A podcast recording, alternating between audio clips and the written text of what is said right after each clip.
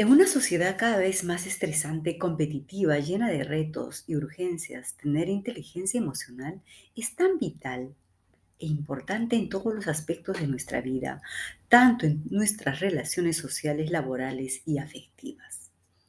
Te saluda Lourdes Irene de Para Ti Mujer. Hoy este es el momento de compartir poderosas herramientas, consejos y estrategias que te permitan ser una mejor versión de ti misma y crear cada día grandes historias que valgan la pena ser vividas y recordadas. En nuestro podcast de hoy día hablaremos de la importancia de fortalecer nuestra inteligencia emocional, aspecto muy importante en el manejo, como ya dijimos, de nuestras relaciones sociales, laborales y personales. Un destacado experto en inteligencia emocional subraya que las personas con un buen manejo de las emociones por lo general consiguen mejores resultados que el resto de las personas en similares entornos y situaciones. Qué importante esto, ¿verdad? Pero, ¿qué hace la diferencia para que estas personas logren este control emocional de una manera más asertiva? En este podcast te compartiremos siete hábitos que practican estas personas, las mismas que tú puedes hacerlas parte de tu vida diaria. Entonces, vamos a empezar por la primera estrategia. En nuestra primera estrategia se tiene que buscar formas de hacer la vida más divertida, feliz e interesante. Escuchen bien esto. Ya sea en su lugar de trabajo, en casa, con amigos, saben lo que los hace, les hace felices y buscan oportunidades para ampliar el disfrute. Estas personas sienten placer y satisfacción al ver a los demás felices y realizados y hacen todo lo posible para alegrar el día de alguien más. Qué importante es dar primero para recibir. En la estrategia número dos, eligen sabiamente la forma en que gastan su energía. Tomen nota de esto. Son capaces de sobrepasar los conflictos donde se involucran con los demás no se aferran a la ira, lo que otros consideran de ellos. En lugar de eso, o en vez de tener ira, usan el incidente para crear conciencia sobre la forma de no dejar que suceda de nuevo. Si me engañas una vez, la culpa es tuya, ¿verdad? Si me engañas dos veces, la culpa es mía. Es su lema. Perdonan, no olvidan y es improbable que se aprovechen de ellos nuevamente en el mismo conjunto de circunstancias, o sea, con los mismos hechos. Vamos a pasar a la estrategia número 3.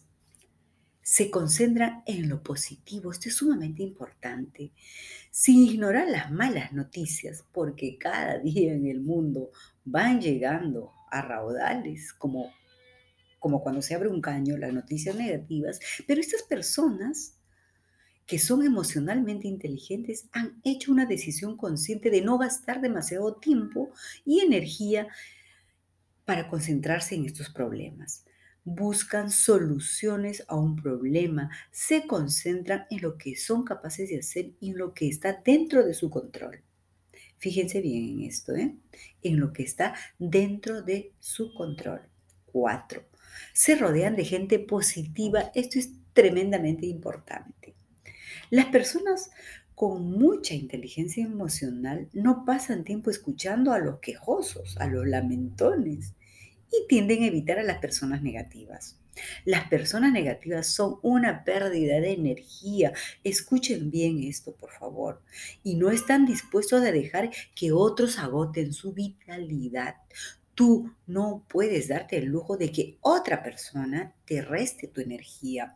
Esto es sumamente importante. Incluso las personas negativas aprenden rápidamente, ¿verdad?, a evitar a las personas positivas, justamente porque no les dan pase a que sigan en el lamento. Pasan tiempo con otras personas que son positivas y se ven en el lado brillante de la vida. Eso quiere decir en el lado del vaso siempre medio lleno. Tienden a sonreír y a reír mucho y a atraer a otras personas positivas a su entorno. Su calidez, su apertura y actitud hace que otros los vean más dignos de confianza. Este detalle es también muy importante. En la estrategia número 5, son capaces de poner límites y ser firmes cuando es necesario.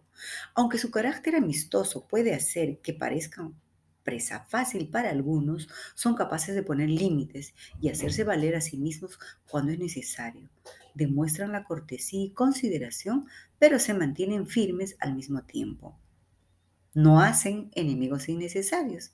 Piensan antes de hablar y se dan tiempo para calmarse. Sí, calmar sus emociones que parecieran en algún momento abrumadoras. Respiran, se relajan y respetan sus tiempos y los compromisos y saben cuándo tienen que decir no. Esta es una palabra mágica que les puede aliviar mucho. Saber decir no. 6. Piensan hacia adelante y están dispuestos a dejar atrás el pasado. Aprenden de sus errores del pasado y lo aplican a sus acciones en el futuro. Nunca ven el fracaso como algo permanente. En la estrategia 7 aprenden continuamente y crecen hacia su independencia. Son aprendices de por vida, están en constante crecimiento, evolución, abiertos a nuevas ideas y siempre están dispuestos a aprender de los demás. Al ser pensadores críticos, están abiertos a cambiar de opinión si alguien presenta una idea mejor, o sea, no son esas personas este, obcecadas que dicen, no, no, no, no, esto no está bien. No, nunca tienen tampoco la verdad total. Están abiertos a las ideas de los demás, a la recolección continua de nueva información y última instancia, confían en sí mismos y en su propio juicio para tomar la mejor decisión para ellos y para quienes forman parte de su entorno. Bueno, si escuchaste hasta aquí, sin duda tienes las ganas y el deseo y energía positiva para emprender nuevos cambios. Visualiza estas estrategias y ponlas en práctica con frecuencia y pronto serán parte de tu vida. Entonces, solo entonces tendrás gratificantes resultados, el éxito y una vida plena estará de tu lado. Un enorme abrazo desde este lado de la máquina. Estuvo contigo en este podcast Lourdes Irene, Azul Bravo de Para ti, Mujer, hoy. Nos escuchamos en el próximo podcast. Bye, bye.